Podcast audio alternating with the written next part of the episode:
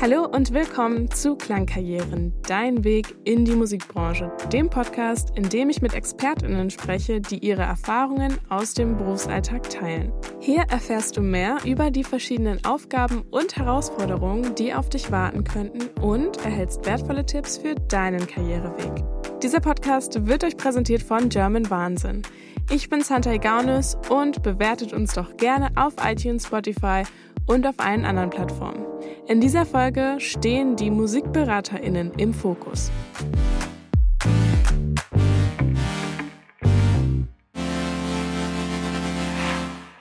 Zum Interview kommen wir gleich. Vorher habe ich noch eine Straßenumfrage gestartet, um herauszufinden, was ihr denn schon so zu dem Beruf wisst. Was stellst du dir unter dem Beruf MusikberaterInnen vor? Vertritt er große Musiker. Sorgt dafür, dass die Person halt eben einen geordneten Tagesablauf hat, weil es halt etwas stressiger ist und kümmert sich auch so um Kleinigkeiten und anderes. Wo der Musiker halt einfach Aufträge oder sonstiges einfach Bescheid bekommt. Es ist einfach so eine Art ja, Manager. Kümmert er sich darum, dass alles okay ist, sowas? Ich hätte gesagt, der hat vielleicht so ein bisschen das Endprodukt im Blick, beziehungsweise guckt am Ende, ist das alles richtig? Musik und Beratung. Dazu fallen euch viele verschiedene Ideen ein. Und genauso weitläufig ist der Bereich auch, wie Michael Bowitzki deutlich macht. Er hat sich in diesem Bereich selbstständig gemacht und arbeitet mit und für KünstlerInnen weltweit. Was genau er macht und wie er dorthin gekommen ist, hört ihr jetzt. Ich heiße Michael Borwitzki. Ich bin selbstständig tätig als äh, Berater sozusagen. Ähm, ich helfe Firmen, Künstlern, Künstlerinnen bei Veröffentlichungen oder bei der Vermarktung ihrer Kunst. Es geht da um Hilfe bei der Veröffentlichung, also bei der Strategiefindung, wie man Musik veröffentlicht, aber auch vielleicht um Platzierung in Werbung oder in Film oder sonst was. Und ich bin noch äh, bei einem tollen Podcast, äh, helfe ich noch mit, äh, der nachts um halb eins heißt, da bin ich noch äh, und helfe bei der Künstlerakquise ein bisschen mit. Aber bevor ich bei unserem Gast war, habe ich einen Abstecher in die Schule und die Uni gemacht und eure wichtigsten Fragen mitgebracht. Die findet ihr übrigens auch in den Show Notes. Äh, was sind denn so aktuelle Projekte und ähm, was hast du da so für Aufgaben?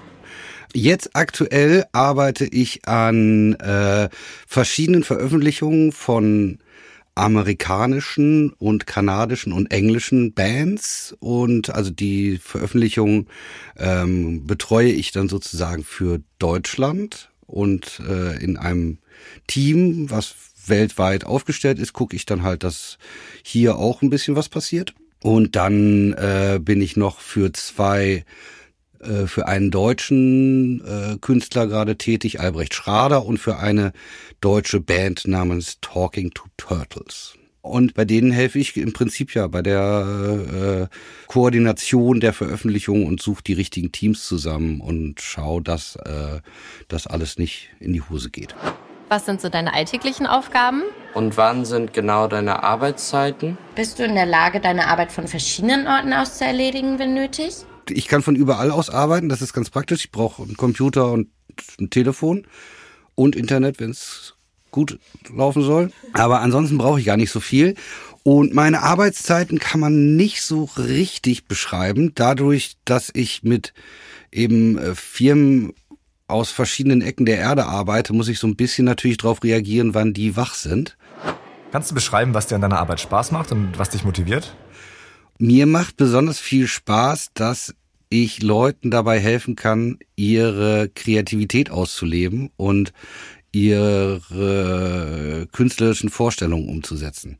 Also ich bin immer großer Fan davon, den Leuten so viel Freiraum in dem zu geben, wie nur möglich. Nur irgendwie muss es kanalisiert werden, damit es dann auch vermarktet werden kann. Was kannst du gut, was du für deinen Job gut gebrauchen kannst?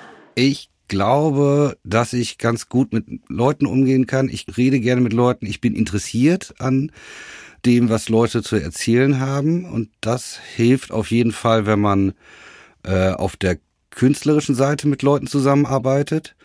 Und dann gibt es ja nochmal die andere Seite des äh, keine Ahnung, des Ablaufs einer Veröffentlichung. Da muss man ein bisschen strukturiert sein und äh, gucken, dass man den Überblick behält, weil dann doch irgendwie relativ viele Sachen auf einmal passieren. An eurer Stelle würde ich jetzt aber noch nicht abschalten, denn es kommen noch andere spannende Insights. Muss man für deinen Job musikbegeistert sein? Ja.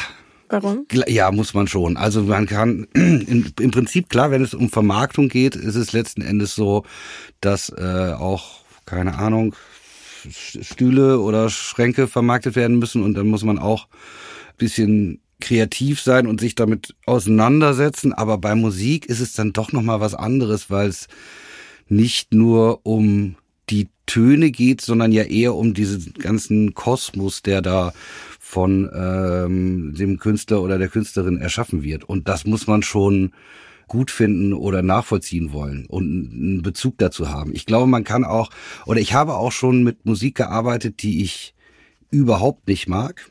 Das geht auch aber das macht keinen Spaß. Und weil man sich eben dann doch damit auseinandersetzen muss. Kannst du noch mal konkretisieren, wie jetzt zum Beispiel so ein Prozess abläuft? Also ein Künstler, eine Künstlerin, eine Band kommt zu dir und sagt, wir brauchen Hilfe, kannst du in Deutschland für uns Promotion machen zum Beispiel. Was sind da so deine Arbeitsschritte, die du grob abarbeiten musst? Wie hilfst du diesen KünstlerInnen? Ähm, also ich glaube, wenn man jetzt, wenn es jetzt wirklich so von Anfang an so losgehen soll, dann fange ich erstmal damit an, sowas zu kalkulieren, damit überhaupt erstmal klar ist, wie viel würde das überhaupt kosten, wenn man äh, hier so ein Setup zusammenbaut. Und ähm, dann wäre der nächste Schritt, dass man, dass ich die richtigen Leute dafür zusammensammle, weil es sind immer Teams und da kommt sehr drauf an, dass die richtigen Leute dann äh, mitarbeiten, also die richtige Promotion-Agentur für die richtige Art von Musik gefunden wird. Und im Idealfall findet man auch begeisterte Leute, also die, die wirklich auch die Musik auch mögen. Und äh, dann geht es los, dass man einen Plan aufstellt, also ein, Timing, aber eben auch einen inhaltlichen Plan baut. Was äh, will man überhaupt erzählen? Wie will man das erzählen? Was braucht man dafür? Welchen Content muss man entwickeln? Was ist vielleicht schon da? Was kann man selber machen? Also es ist im Prinzip so, das große Bild einmal sozusagen aufzumalen und dann zu gucken, was brauche ich denn, um das dann auch umzusetzen. Dann lass uns doch darüber sprechen, wie du das gelernt hast. Wie du gelernt hast, was man machen muss, wie man es machen muss, was die besten Schritte sind. Kannst du dich nochmal in deine Schulzeit zurückversetzen? Wann wusstest du, dass du das werden möchtest und wie kam es dazu? Mm, ich habe ich hab relativ früh gewusst, dass ich sowas in der Art machen will. Ich habe allerdings auch Musik gemacht und bin übers Musikmachen dann in diese in die äh, wirtschaftliche Seite dann sozusagen reingerutscht. Allerdings hatte ich das auch vor. Also ich habe relativ früh auch, äh, als ich in Bands gespielt habe und kurz mal angetäuscht habe, Berufsmusiker zu sein, war mir klar, dass ich in diese ähm, ähm, Musikvermarktung auch rein möchte. Damals dachte ich noch, ich will unbedingt A&A werden oder, weil das fand ich immer cool. Das klang auch immer cool. So die Leute, die so rumhängen und sagen, ja, das ist coole Musik, das machen wir jetzt. Das hat sich bisschen verändert, glaube ich, inzwischen. Und dann wollte ich so Musikmanagement machen. Das habe ich auch mal eine Weile gemacht. Das ist auch sehr zeitraubend. Ich glaube, da äh, hat man einfach sehr viel mit den Leuten, also sehr, sehr viel Arbeit rund um die Uhr. Äh, aber das war mir alles früh klar, dass ich sowas machen will. Und dann bin ich immer so weiter da reingeraten. Und dann bin ich über ein Praktikum bei Warner Music bin ich dann in der Branche sozusagen gelandet, habe dann eine Ausbildung zum Kaufmann für audiovisuelle Medien gemacht. Wo hast du die gemacht? Die habe ich bei einer Firma gemacht, die inzwischen nicht mehr da ist. Ah, okay. Bei äh, der Firma Lado. Lars Dor, äh, seinerzeit ein ganz wichtiges deutsches Independent-Label. Und damals haben wir äh, an also Wunderplatten veröffentlicht von Tokotronik, von den Sternen und sowas alles. Mhm. Und ähm, das war alles ganz aufregend, weil das war, äh, das in der Ausbildung habe ich auch die Möglichkeit gehabt, dadurch, dass es so eine kleine Firma war, in sämtliche Bereiche reinzugucken. Also ob es das Label war oder ob es der Verlag war oder vielleicht auch sogar ein bisschen in so eine Management-Richtung. Äh, in, in einer kleinen Firma kann man ja relativ viele Sachen sich anschauen und man wird ja auch ganz oft ins kalte Wasser geschmissen und findet sich selbst, äh, obwohl man noch gar nichts weiß, bei einem Videodreh wieder und soll das dann leiten. Und das fand ich ganz gut, dass man, dass ich relativ früh einfach so ins kalte Wasser geschmissen wurde und dann äh, dadurch ganz viel gelernt habe. Und dann hast du diese Ausbildung gemacht und wie ging es dann weiter? Dann war ich, was habe ich dann denn gemacht? Dann war ich ganz kurz selbstständig als Manager mit einem Kumpel zusammen, haben wir eine kleine Managementagentur gehabt. Und dann habe ich bei der Firma Soul Food in Hamburg bei einem Musikvertrieb angefangen. Ähm, die sind jetzt Teil von Believe, von so einem großen französischen Vertrieb. Und da habe ich äh, International Exploitation gemacht. Das heißt, ich habe äh, Musik ins Ausland vermarktet. Ich habe geguckt, dass die Sachen, die wir in Deutschland unter Vertrag hatten oder die Labels, die in, äh, über unseren Vertrieb veröffentlicht haben und im Ausland die Sachen veröffentlichen wollten, dass ich dafür die richtigen Partner gefunden habe. Wir haben aber ganz, ganz viel so Metal gemacht. Ich habe ich hab ganz viel so komische Metal-Sachen gemacht. Ich habe für Doro Pesch und so gearbeitet. Das war auch sehr äh, lehrreich und sehr interessant. Das war tatsächlich musikalisch auch nicht ganz so mein Ding. Also nichts gegen Doro Pesch, aber Metal ist nicht so mein Ding. Aber das war trotzdem sehr interessant. Und danach habe ich dann äh, bei der Firma Ferry House äh, in Hamburg, auch ich bin die ganze Zeit in Hamburg geblieben, also dann habe ich bei Ferry House angefangen und da bin ich zehn Jahre geblieben. Das hat mir auch gefallen, auch ganz kleines Team, ganz nette Leute und ähm, unterschiedlichste Musik, also sowohl Domestic Artists, also ähm, KünstlerInnen, die wir in Deutschland unter Vertrag genommen haben und von der Pike aufgebaut haben, äh, bis hin zu Lizenz Lizenzierungen aus dem Ausland, also fertige äh, Alben, aus von Künstlern irgendwo irgendwo her. Und dann habe ich aufgehört und die Selbstständigkeit ist so ein bisschen äh, aus Versehen dann zustande gekommen, weil einfach viele Leute, mit denen ich vorher beruflich zu tun hatte, gesagt haben, mach das doch. Und dann habe ich das gemacht. Aber es ging vermutlich auch nur, weil du halt schon dieses Netzwerk hattest. Genau, genau. Kannst du in einem Satz sagen, warum man deinen Job machen sollte?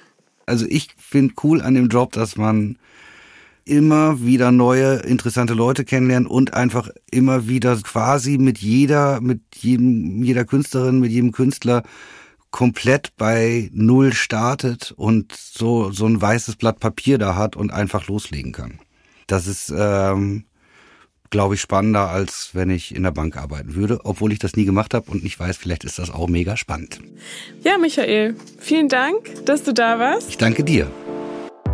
Michaels Weg durch die Musikbranche macht deutlich, dass dieser meist nicht geradlinig ist und mehrere verschiedene Stationen haben kann.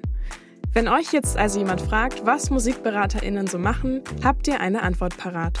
Damit bedanke ich mich fürs Zuhören. Falls euch jetzt noch mehr Berufe interessieren, hört doch gerne in die weiteren Folgen rein.